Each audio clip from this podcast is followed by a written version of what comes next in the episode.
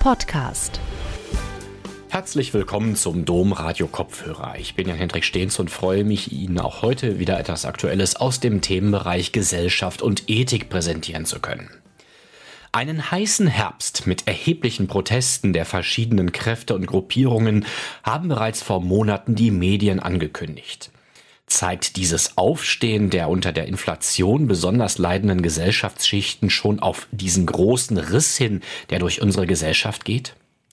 Der in Nijmegen lehrende Theologe und Ethiker Jean-Pierre Wilz hat sich mit dieser Thematik bereits im Laufe der Corona-Pandemie auseinandergesetzt und dazu ein Buch geschrieben, das den Titel seines Vortrags trägt.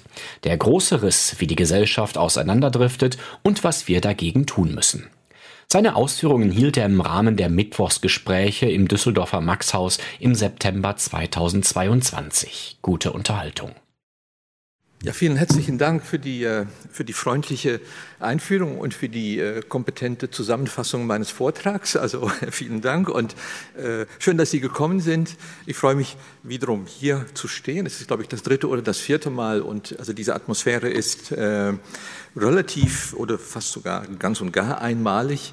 Ähm, also es ist jedenfalls eine Freude, heute hier bei Ihnen äh, zu sein.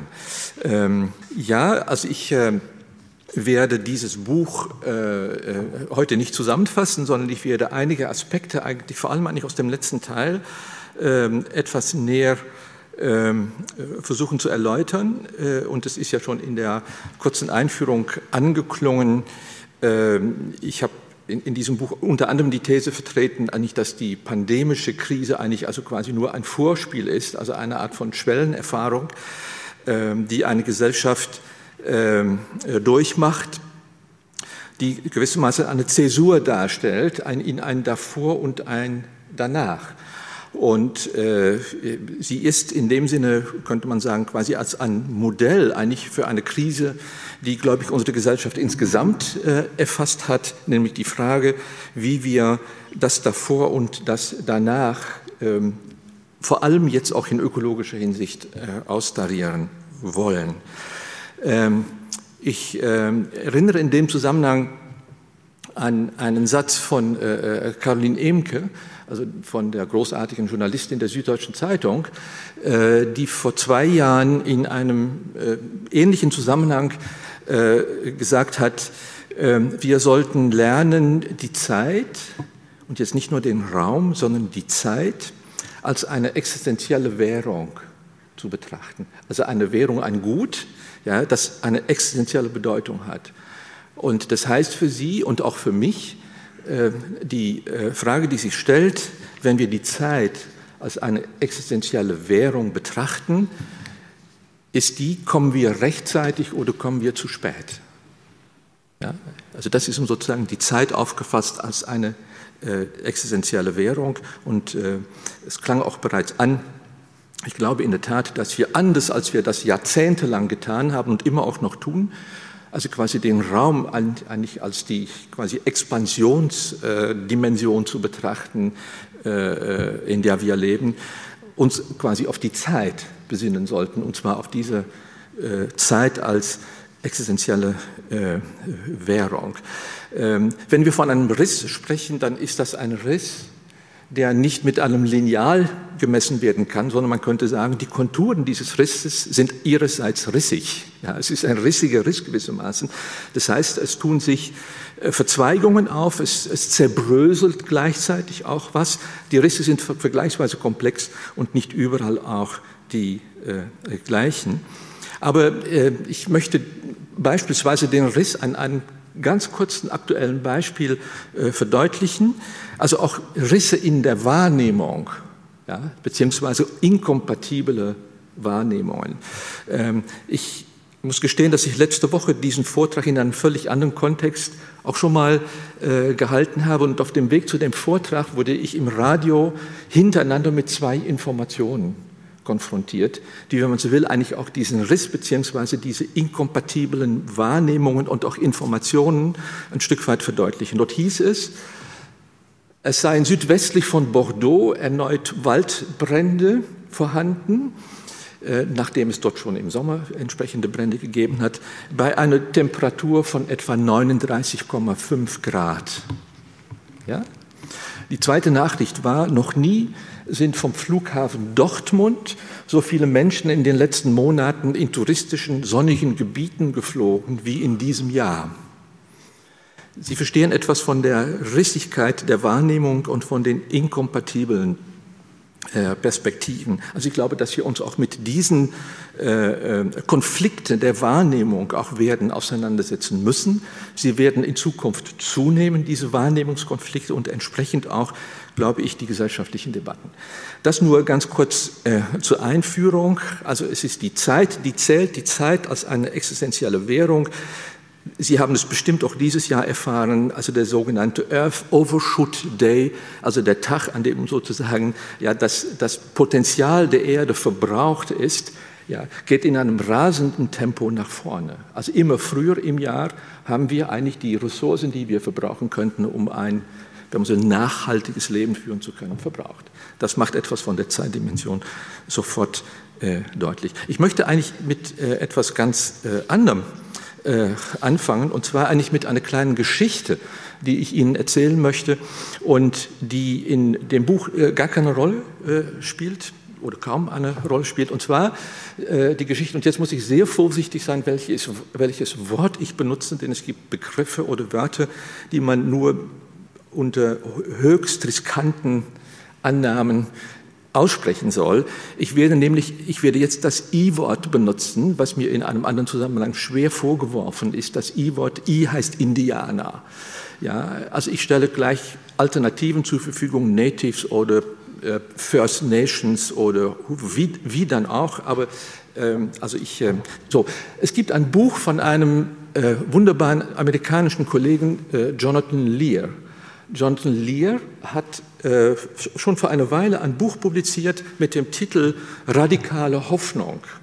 Also Ethik in Zeiten der kulturellen Zerstörung. Also Radical Hope heißt dieses Buch. Und in diesem Buch äh, beschreibt er eine Geschichte, nämlich der Crow, Natives, Indianer, der Crow, äh, deren Hauptmann Plenty Coops 1885 seine Lebensgeschichte äh, einem Trapper erzählt hat, der sie aufgeschrieben hat.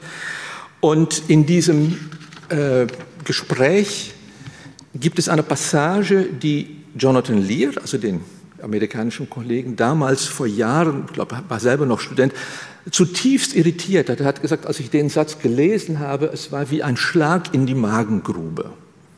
Und er konnte nicht, nicht davon lassen und hat sehr viel später ein Buch dazu verfasst. Ich sage Ihnen kurz, ich, sage, ich, ich lese den äh, äh, sehr kurz vor, einmal auf Englisch und dann auf Deutsch. Ja, also ein Satz von Plenty Coops, von diesem Häuptling der Crow in diesem Interview. Und dort heißt es, When the buffalo went away, the hearts of my people fell to the ground, and they could not lift them up again. After this, nothing happened.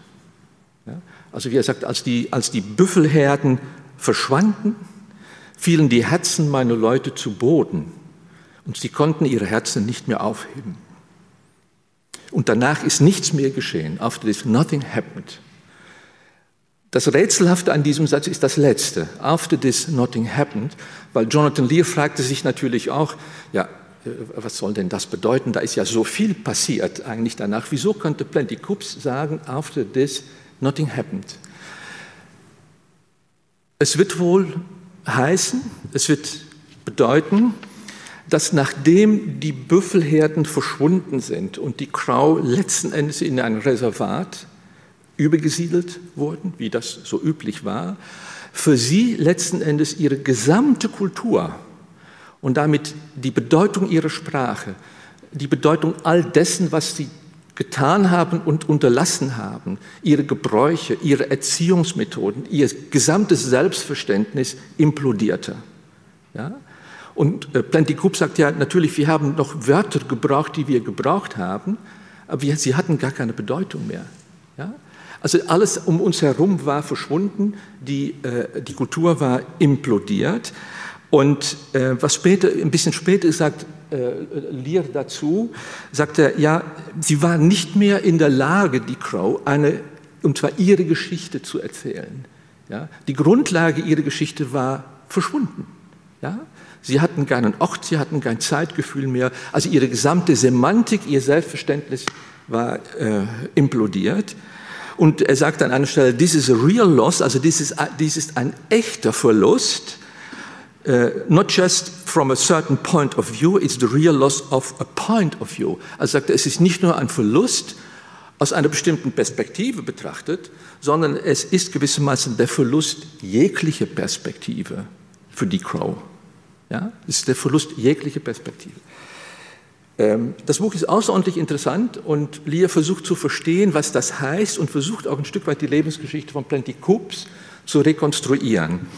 Und ähm, das wäre ein, ein, ein ganz anderer Vortrag, aber die Essenz ist folgende, sagt der Plenty Coups hatte sehr schnell verstanden, dass ihm und seinem Volk keine Nostalgie hilft. Es gibt keine Rückkehr mehr zu den alten Verhältnissen. Ja?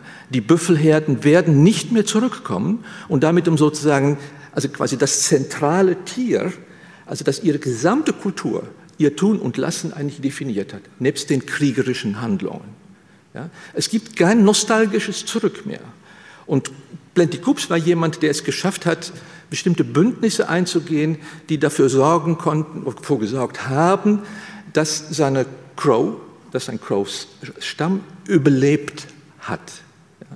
Die Essenz davon, sagt Plenty Coups, war, dass, sagt äh, John, Jonathan Lee, dass Plenty Coups verstanden hat, dass in dieser Situation ihm etwas offenbarte, was wesentlich war, und zwar die Verletzlichkeit unserer Existenz. Ja, die Verletzlichkeit unserer Existenz. Es ist kein Verlass mehr auf die Vergangenheit. Es nützt uns keine Nostalgie, ja? Es gibt keine schnellen Reparaturen an den Rissen, denn sie werden nicht möglich sein, wenn wir uns nicht radikal auf eine andere Perspektive verlassen und auf, uns eine, andere, auf eine andere Perspektive uns zubewegen. Also das ist, das ist die Botschaft dieser Geschichte.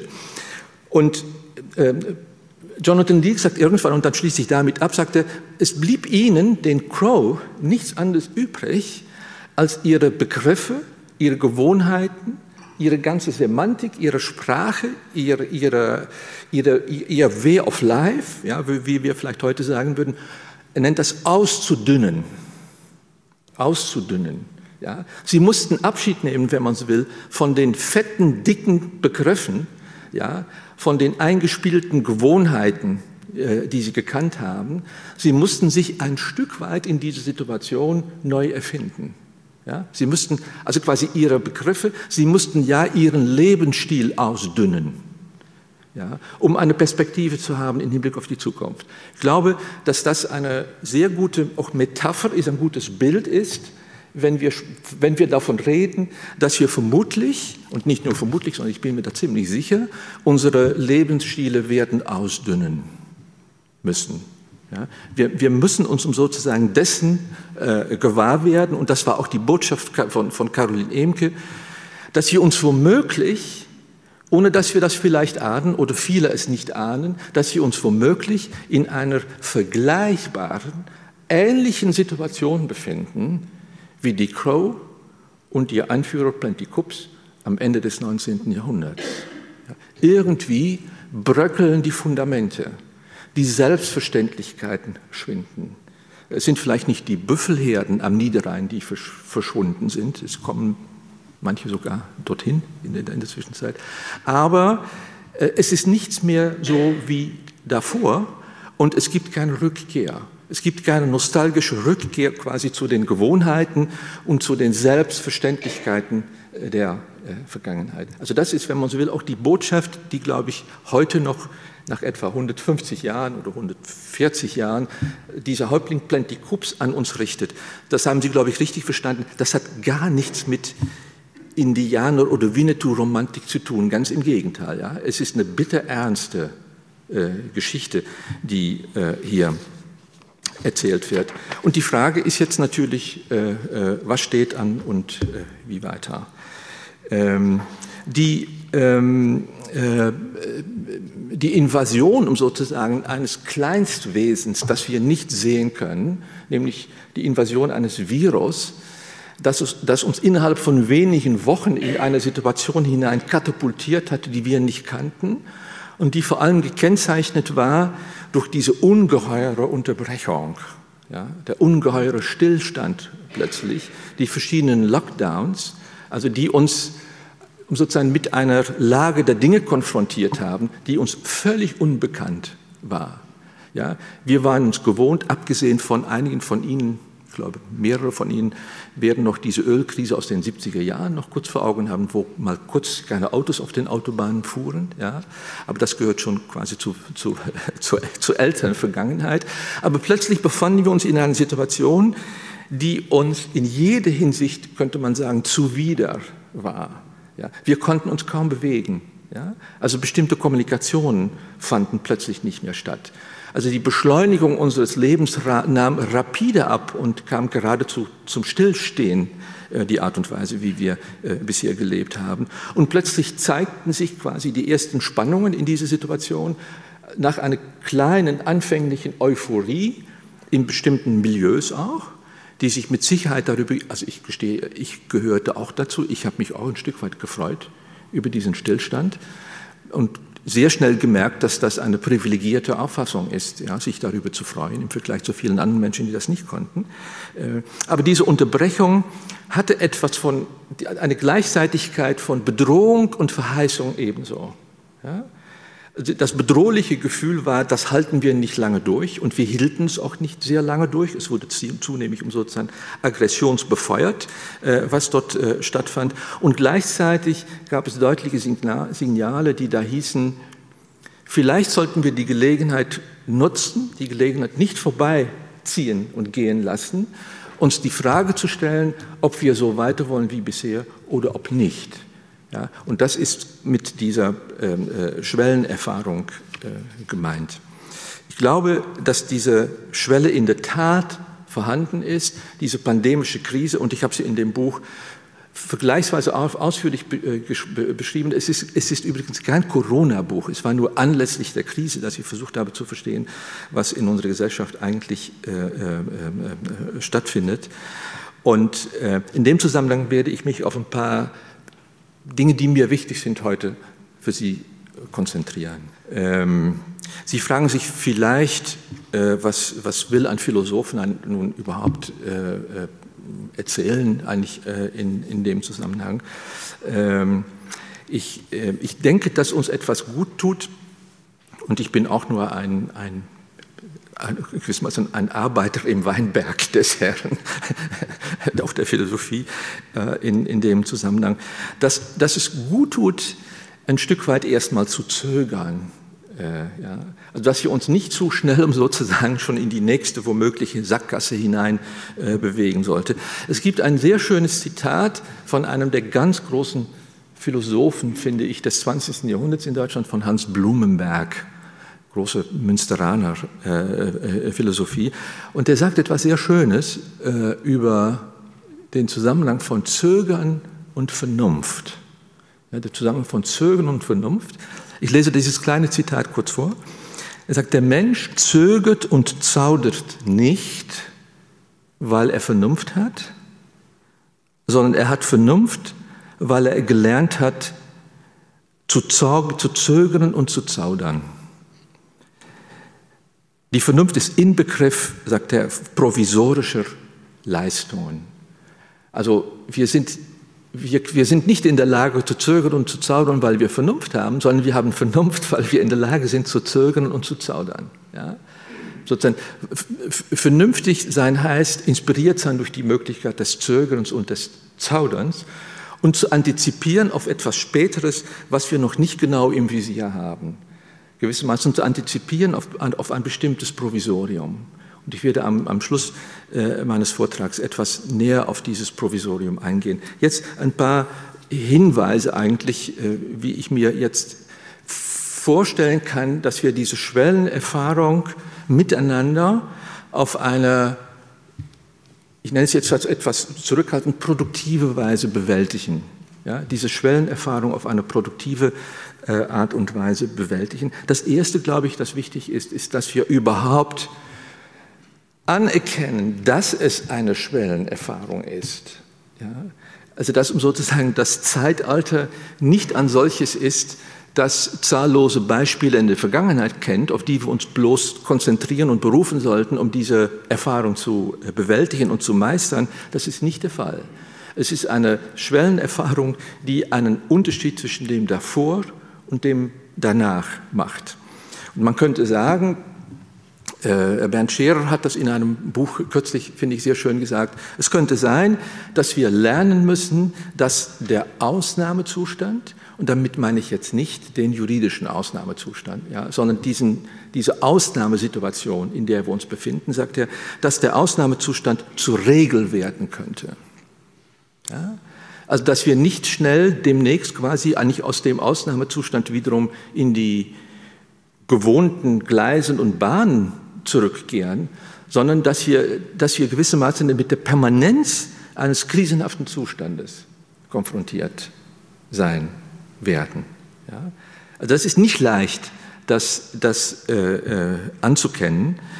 Und äh, Schere sagt in dem Zusammenhang auch, wir müssen uns überlegen, um sozusagen, wie wir mit unseren grundlegenden Kategorien in Zukunft umgehen. Ja? wie wir mit grundlegenden Kategorien umgehen und ob wir sie womöglich nicht auch ausdünnen müssen. Ich nenne nur hier an einer Stelle eine Kategorie, glaube ich, auf die es unheimlich ankommen wird. Wie sprechen wir in Zukunft über Freiheit? Ja? Wie sprechen wir in Zukunft über Freiheit? Ja? Also welche Vorstellungen hegen wir über Freiheit und welche davon sind zukunftskompatibel und welche sind es nicht? Ja, ich, ich, ich glaube, ich befürchte nicht, aber ich glaube, dass wir etliches ausdünnen werden äh, hinsichtlich dessen, was wir als Freiheit äh, äh, betrachten. Ähm, das heißt, es wird äh, einen durchaus ähm, äh, erheblichen, vermutlich gesellschaftlichen Streit geben über die Frage, was zukunftskompatible Freiheit sein wird. Also ich, ich kann mir schon leicht vorstellen, wie äh, wie erhitzt äh, die Diskussionen in dem Zusammenhang äh, äh, sein werden. Ähm, und diese Diskussionen werden unter anderem um die Frage gehen, der, der, tolle Rechtsphilosoph Christoph Möllers hat es in, in, einem Buch vor zwei Jahren mal formuliert. Er sagt, er sagt am Schluss dieses Buches, wir haben zwei Möglichkeiten. Wir werden in Zukunft entweder zu ungeordneten Einschränkungen von bestimmten Freiheiten kommen oder zu geordneten das heißt zu konsensuellen ja, Neuauffassungen über die Freiheit. Das ist die Frage, ja, das ist die Alternative. Ja. Sozusagen eine, eine, ein, ein Chaos im Hinblick auf die Frage, was zukunftskompatible Freiheiten sind, oder einen geordneten Diskurs darüber, was das äh, bedeutet. Also ich glaube, auf äh, das hier muss man sich ähm, äh, oder werden wir uns einstellen müssen. Ähm, ich werde Ihnen jetzt ein paar ähm, Punkte nennen, von denen ich meine, dass sie eine entscheidende Rolle spielen werden bei der Beantwortung der Frage, sozusagen, wie wir äh, sozusagen in, auf eine geordnete, das heißt auf eine nicht chaotische ja, Art und Weise diese Schwellenerfahrung werden bewältigen können. Ja? Denn es ist ja deutlich, dass das Krisenpotenzial in nächster Zukunft nicht geringer sein wird, sondern mehr sein wird. Ja?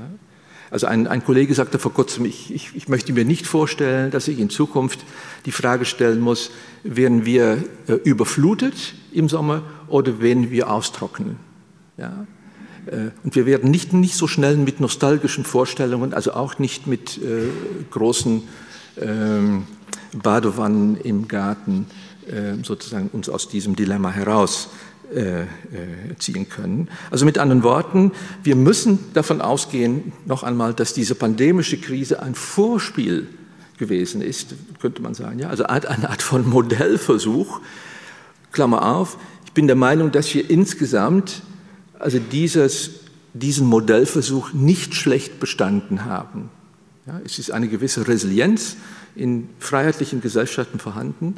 Es gibt ein Potenzial, um sozusagen sich mit solchen Krisen auch auf eine produktive Art und Weise äh, auseinanderzusetzen. Aber dafür gibt es auf gar keinen Fall eine äh, Gewähr. Also sozusagen die Anerkennung der Schwellenerfahrung heißt, die pandemische Krise der letzten zwei, zweieinhalb Jahren ist ein Vorspiel ja, sozusagen zu einer Art von Krise in Permanenz, ja, die unterschiedliche Ausmaße und unterschiedliche Gründe haben äh, wird.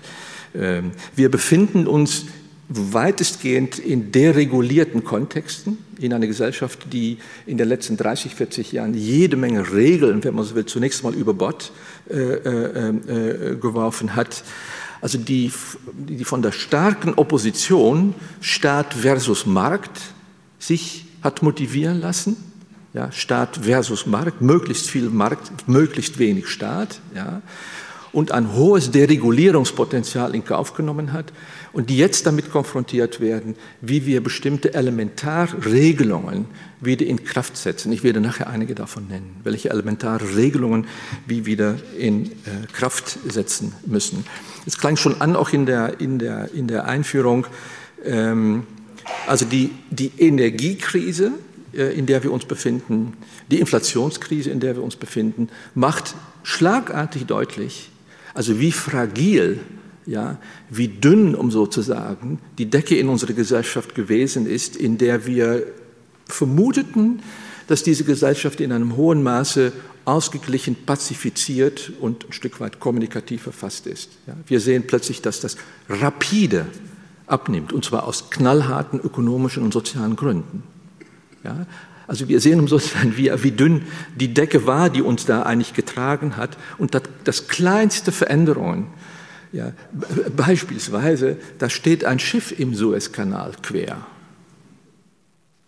Sie können sich noch erinnern, ja.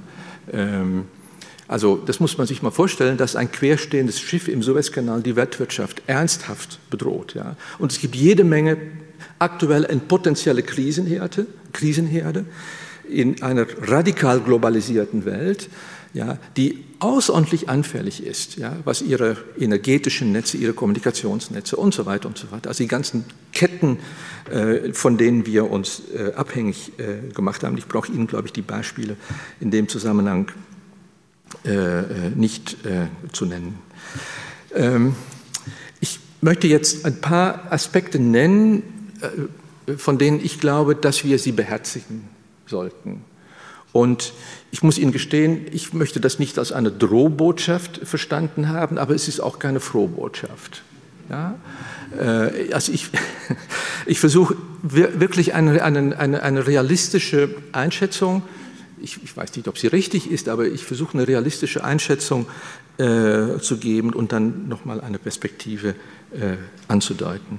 Und na, natürlich werden wir es schaffen müssen, den Wechsel ja, sozusagen so äh, zu artikulieren, dass er auch attraktiv wird. Ja, also die Perspektive muss auch eine, in dem Sinne, ja, verheißungsvolle, sie muss eine attraktive äh, äh, Perspektive sein. Aber wir kommen nicht umhin, um sozusagen erstmal, also mit einem Realitätsbewusstsein zu sondieren, wo uns was alles wehtut.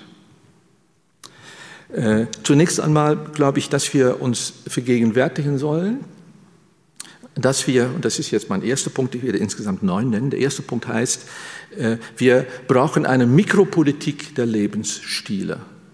Ja, eine Mikropolitik der Lebensstile, das heißt, die Politik fängt spätestens vor der Haustüre an und die Überprüfung unserer Lebensstile fängt so selbstverständlich im Hause an. Ja? Also wir werden uns um sozusagen damit konfrontieren müssen, dass wir die Politik zurück in unsere Nähe holen sollten. Ja? Also wir brauchen sozusagen bürgerliche, also nicht bourgeois, sondern citoyenhafte Engagements vor der Haustüre, in der unmittelbaren Umgebung. Ja, also wir werden uns in Zukunft mit anderen Worten auch ganz anders, als wir das bisher getan haben. Wir werden Teile der Globalisierung, und das ist jetzt nicht mein, ich bin auch davon überzeugt, aber es, gibt mittlerweile zahlreiche Ökonomen, die in diese Richtung deuten. Wir werden die radikale Globalisierung streckenweise deglobalisieren müssen. Ja, also wir werden die Globalisierung teilweise rückgängig äh, äh, machen. Es sind nie, die, nicht die wenigsten Ökonomen, die in diese Richtung äh, ähm, äh, sprechen. Aber das heißt natürlich auch, das wird uns nur dann gelingen, wenn wir, wenn man so will, eigentlich vor der Haustüre anfangen. Ja? Also eine Mikropolitik äh, vor der Haustüre. Wir werden anders intervenieren müssen in die politischen Entscheidungen, die vor Ort getroffen werden, als wir das bisher getan haben. Das ist eine erste Angelegenheit. Zweitens, und jetzt wird es schwierig, wir werden eine Prüfung unseres Bedürfnishaushaltes brauchen. Ja, eine, eine Prüfung unserer Bedürfnisökologie. Ja, das heißt, im Hinblick auf, auf die Zeit habe ich es ähnlich formuliert, welche unserer Bedürfnisse sind zukunftsfähig und welche sind das nicht. Ja, also ich befürchte, dass viele unserer Bedürfnisse das nicht sind, zukunftsfähig kompatibel. Ja? Also wir haben sozusagen eine Bedürfnisstruktur entwickelt, die nicht verallgemeinerbar ist. Unsere Badezimmer haben mittlerweile das fünffache Ausmaß dessen, worin ich aufgewachsen bin. Ja? Äh, um nur ein kleines Beispiel äh, äh, zu nennen. Auch die Kleinstautos heute sind dreimal so schwer wie die Kleinstautos vor 50 Jahren ja, und so weiter und so weiter so fort. Also eine, eine, eine, eine Bedürfnisprüfung äh, werden wir anstellen müssen. Also ich glaube, dass wir uns damit konfrontieren müssen, dass viele unserer Bedürfnisse erfunden sind und gewissermaßen auferlegt. Ja? Also die, die, die Kunst um sozusagen der Werbung besteht nicht darin, menschliche Bedürfnisse zu befriedigen. Ja? Sie besteht darin, menschliche Bedürfnisse zu erfinden und sie dann zu befriedigen. Ja, und sie besteht drittens darin, dass Menschen überzeugt sind, Bedürfnisse, die sie vorgestern noch gar nicht hatten, doch schon gehabt zu haben. Ja, also das ist eine, ein, ein, ein, etwas ganz Wichtiges und ich glaube auch, dass für viele Menschen, und ich nehme mich da nicht aus, also für viele Menschen ist die Urszene der Freiheit, die Urszene der Freiheit, ja, und ich spreche jetzt über eine Situation in dem Ort, in dem ich wohne. Man steht vor einer 150 Meter langen Wand ja, mit drei bis vier Meter hohen Kühlschränken. Ja, und die ist prall gefüllt mit allem und mit vielem, was wir nicht brauchen. Ja, aber wir stehen davor und glauben, dass damit Elementarbedürfnisse befriedigt werden. Und wir gehen frohlockend nach Hause, manches gekauft zu haben, das wahrscheinlich im Kühlschrank irgendwann eingehen wird. Ja, also da, dieses, die Konsumoption, wenn man so will, als, als Freiheitsoption in den Abgrund, also quasi, also von nicht mehr regulierbaren Bedürfnissen. Ich glaube, das ist die zweite Prüfung, äh, die äh, bei uns ansteht und sie betrifft uns alle. Ja, also diese kritische Überprüfung unseres Bedürfnishaushaltes. Äh, ich, ich, könnte Ihnen manche Beispiele nennen, aber die können Sie, glaube ich, selber auch äh, äh, ausdenken. Äh, drittens, wir werden uns verabschieden müssen von einer Politik der Illusion. Ja, von einer Politik der Illusionen, also verabschieden müssen von der Ignoranz der Umstände, äh, in denen wir leben. Das heißt auch Abschied nehmen von unserer Selbst- und Fremdnarkotisierung. Ja, wir werden aus diesen narkotischen sozusagen Verhältnissen endlich aufwachen müssen und uns die Frage stellen, wie schief haben wir die Wirklichkeit bisher eigentlich angeschaut unter dem Einfluss dieses narkotischen Milieus. Ja. Also Abschied nehmen von, eben auch von solchen nostalgischen Attitüden. Ja. Wir bräuchten nur noch ein Weilchen zu warten und der Status ante, also sozusagen der Status bevor die Krise kam, wird sich wiederherstellen lassen. Ja. Oder wir werden mit grünen SUVs und sozusagen äh, das Mobilitätsproblem lösen. Also ich glaube, dass wir uns von solchen Illusionen äh, werden verabschieden müssen. Viertens, ähm, man kann nicht anders als die Frage stellen, was ist Ihnen oder was ist mir ernst in diesem Zusammenhang? Was ist uns ernst? Und damit wir diese Frage stellen, denke ich, werden wir jeden Tag uns einüben müssen in eine Beendigung der Fluchtpolitik in die Kompensationszonen eines Spaßkollektivs. Also die Beendigung der Fluchtpolitik in die Kompensationszonen eines Spaßkollektivs. Ja. Wir werden bis zum Erbrechen unterhalten und um sozusagen die ernsten Fragen kommen dann irgendwann kurz vor Mitternacht. auf dem Bildschirm. Ja? Ähm, also wir werden quasi äh, ja, zum Erbrechen gefüttert mit Krimis und anderen äh, grenzdebilen Quiz-Sendungen. Aber die, die, die ernsten Fragen tauchen spät nachts auf, wenn die meisten Menschen schlafen. Das ist ein Sinnbild sozusagen. Ja? Also die ernsten Fragen tauchen dann auf, wenn die Mehrheit schläft. Und zwar aus guten Gründen schläft, in dem Fall. Ja? Äh, also ich, ich, auch, das ist ein, auch das ist ein Faktor, ähm, äh, den wir, glaube ich, stärkstens berücksichtigen müssen. Fünftens, ich habe das vorhin kurz angedeutet, als ich von diesem Konflikt zwischen Markt und Staat äh, gesprochen haben. Glaube, dass wir in nächster Zukunft uns um die Rückeroberung der öffentlichen Güter kümmern müssen. Um die Rückeroberung der öffentlichen Güter. Die öffentlichen Güter sind Wasser, Nahrung, Energie, Bildung, Gesundheit und Grundinfrastruktur. Ja? Wir haben vieles davon radikal ausgelagert. Wir haben sie externalisiert. Wir haben sie privatisiert. Wir, wir haben sie in unerreichbare Ferne hinausgeschossen, fern von unserer eigenen Beeinflussung. Ja. Mit Mühe und Not und sehr teuer müssen einige Städte in Deutschland sozusagen ihre Wasserpolitik zurück in die eigene Bewirtschaftung holen, nachdem sie sie meines Erachtens grundlos und leichtfertig externalisiert hatten. Ja. Also wir werden diese Grundgüter in die, äh, sozusagen in die, ähm, in unsere Nähe holen müssen, was übrigens auch von etlichen Ökonomen dringend empfohlen wird. Ja? Dass, wir das, dass wir diese öffentlichen Güter zurück einbinden müssen, also in die demokratischen und auch in die regionalen Entscheidungsabläufe. Ja? Das ist eine große Aufgabe, die uns da bevorsteht. Und äh, man hat mich auch schon mal in dem Zusammenhang gefragt, ja, äh, Herr Wills, wollen Sie dann zurück aufs Dorf? Ja, darauf habe ich geantwortet, ja, das hängt davon ab, was, was Sie unter einem Dorf verstehen. Ja, ich will natürlich nicht zurück aufs Dorf. Also wenn wir beispielsweise die Frage stellen, wie werden wir im Hinblick auf die Gesundheitspolitik ja, äh, die, das öffentliche Gut zurückholen müssen, dann wird das heißen, wir werden beispielsweise die Produktion von Medikamenten ja, deglobalisieren müssen. Ja, wir können uns nicht darauf verlassen, schauen Sie nur auf die, auf die politischen Verhältnisse, dass in Zukunft die Medikamente hauptsächlich in China und Indien produziert werden. Wir werden sie in die Region zurückholen müssen und die Region heißt in dem Zusammenhang Europa, ja, nicht Süddüsseldorf. Ja, das ist Europa. Äh, ja, also ein Beispiel für Regionalisierung in dem äh, äh, Zusammenhang.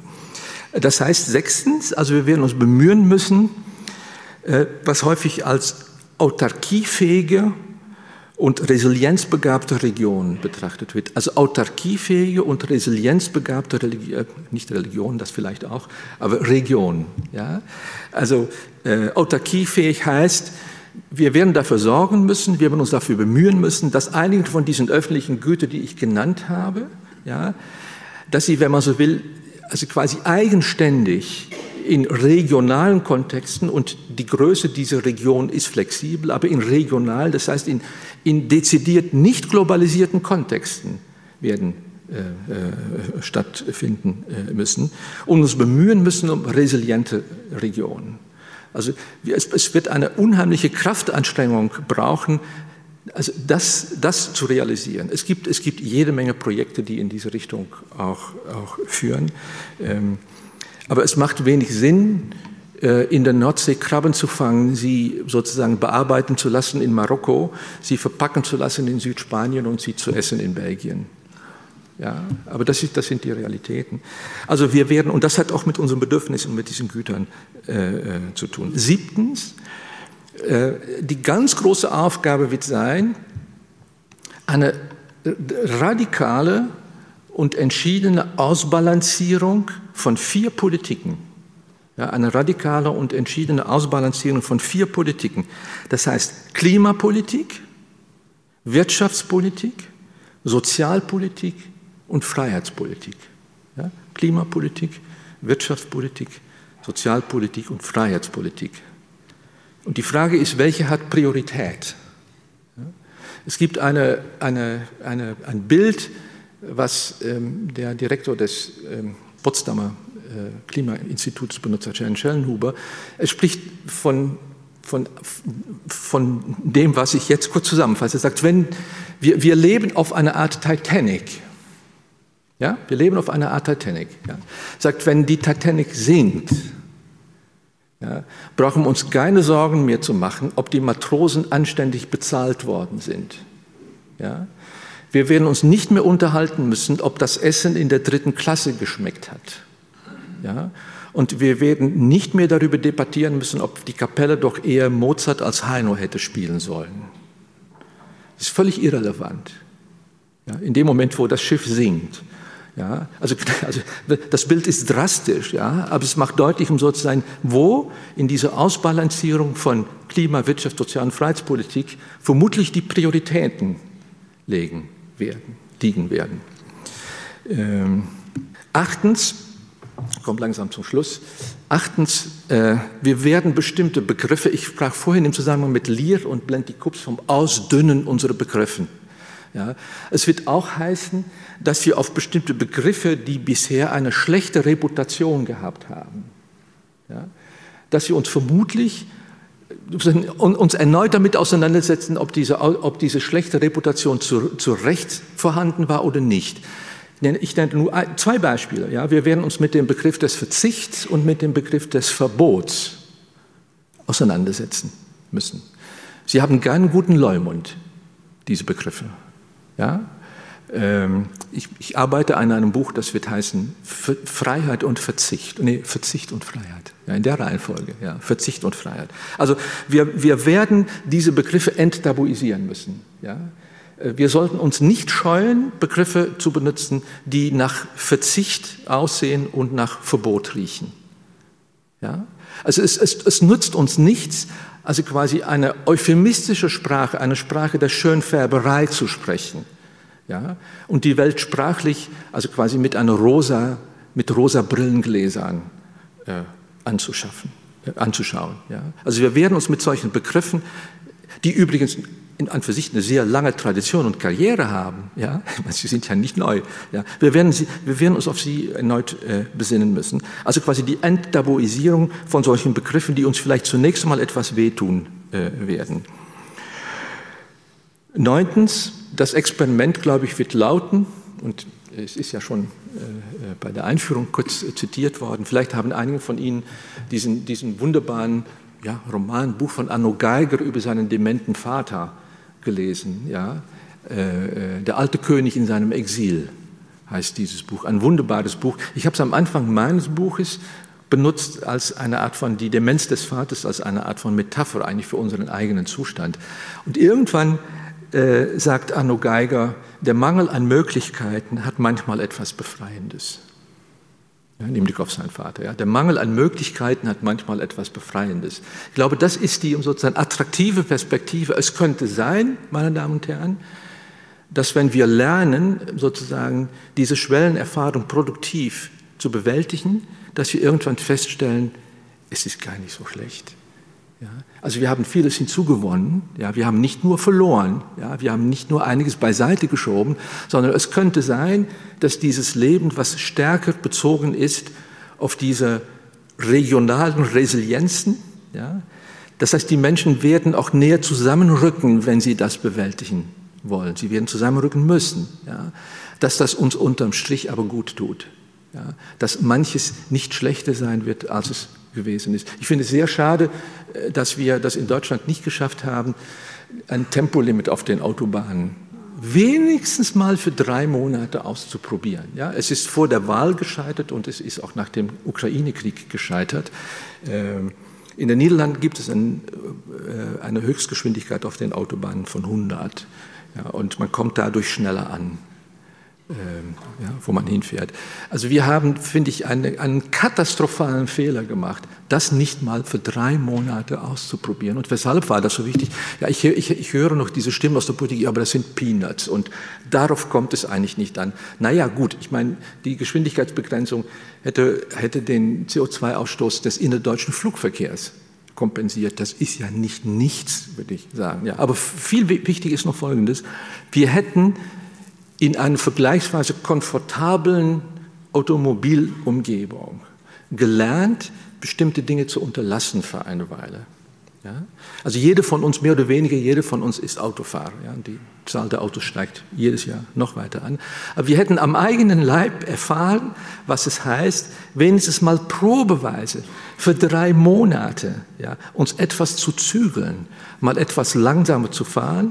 Und ich vermute, wenn man danach gefragt hätte an die Bürger und Bürgerinnen, sollen wir das jetzt weitermachen, sollen wir damit aufhören, hätten vermutlich die meisten gesagt, bitte halten wir das doch bei.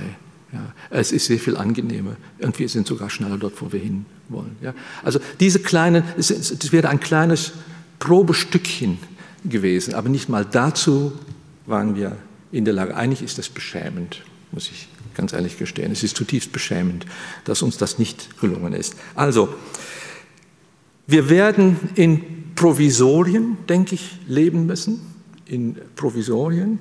Äh, das heißt, wir werden auch in Ungewissheiten leben müssen. Wir müssen uns konfrontieren mit dieser Realität, dass manches ungewisser sein wird äh, und teilweise auch unbequemer sein wird in Zukunft. Äh, wir werden, glaube ich, die Kunst des Improvisierens lernen müssen. Wir werden Dinge neu erfinden müssen, die wir vielleicht schon vor Jahren abgeschafft haben. Wir werden uns vorsehen müssen. Ja ja, provisorisch, heißt auch pro videre. Wir werden uns vorsehen äh, müssen. Wir werden Umwege gehen müssen und wir werden manches verzögern müssen in dem Zusammenhang. Und da sind wir wieder bei diesem schönen Zitat von Hans Blumenberg, dass die Menschen nicht zaudern und zögern, weil sie Vernunft haben, sondern dass sie Vernunft haben, weil sie zaudern und zögern. Und das wünsche ich uns allen. Ich bedanke mich sehr für Ihre Aufmerksamkeit. Domradio Kopfhörer Weitere Informationen finden Sie auf domradio.de.